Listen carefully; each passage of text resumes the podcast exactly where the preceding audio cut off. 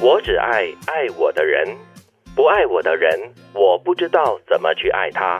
这个是很有智慧的一句话嘞。嗯，这个是世界上，我们大多数的时候哈，就是很可悲的，通常你会爱那个不爱你的人。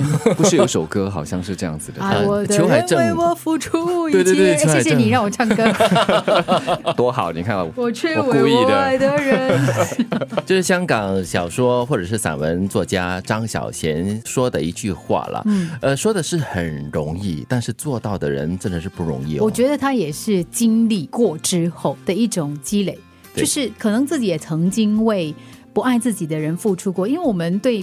或者说别人对我们的吸引力哈是很难说的，嗯有的时候就是因为一些很特殊的那个火花嗯产生了，你化就学作深用深的爱上了某一个人，就算是那个人不爱你，你还是觉得不行，哇，他对我太重要了还，是这些人有一点自虐呢，对不对？就是作为一种挑战嘛，就是哎，越不爱我我的人啊，我要去改变他，我要让他爱上我，嗯那是一种挑战。或者是 自信很高，没有、啊他不懂他爱我，他还没有爱我罢了，他有一天一定会爱我，所以我要让他知道我爱他，然后就采取一大堆 行动，结果呢还是得不到回应。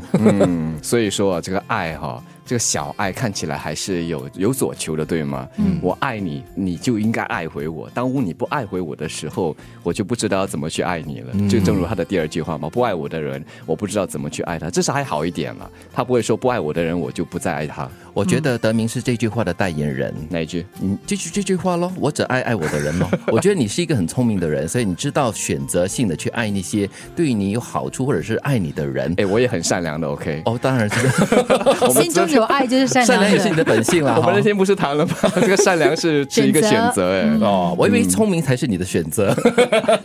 谢。可是我觉得哈，在情感的世界里面啊，你可能必须要有一定的那个经历之后，你才真的可以沉淀下来。除了是爱情之外，包括对朋友，你知道有我们年轻或者说我们小的时候，常常会希望得到朋友的认同，你会觉得说，哇，这个朋友他好像非常的优越，我一定要跟他成为朋友，对你就很努力成为他的朋友。是是是可能你做了很多的事情，对这个朋友很好，呃，生日啊，呃，学校里面任何的东西，你都会先帮他关注啊。那妈妈的便当呢，也会给他吃一点啦，或对者三文治啊。可是对你你你可能会发现，诶，到了关键时刻，这个朋友不见掉的。，对，或者你也没有办法得到一个回应，嗯嗯，那种感觉一定会很失望，嗯。但是我觉得年轻的时候，通常会很容易就会喜欢上人，或者是爱上朋友。可是你不能够要求同等的回应和回报，是，所以如果你决定爱的话，那你就一厢情愿的就去爱了。嗯。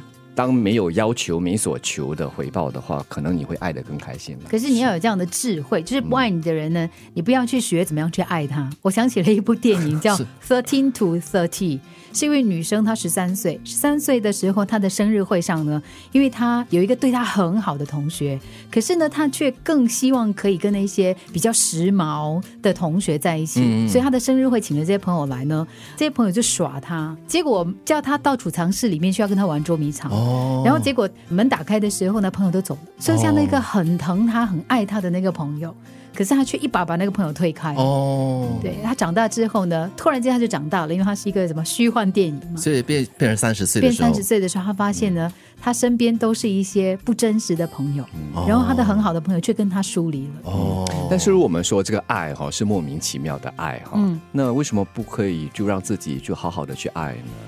即使他没那么爱你，但当然同时我们也要爱那些爱我们 的人。哇，我很想咚一声哎，为什么呢？因为你好成熟哦，没有啦，大家都在努力的做到这一点了，所以因为我们大家都有所求嘛它。是一种选 择。对，哎德明也是经历过了，所以他才会有所领悟跟 觉悟吧，还在努力，还在努哇力。，你经历感觉很惨痛，我们 我们还是给他一个拥抱吧。我只爱爱我的人，不爱我的人，我不知道怎么去爱他。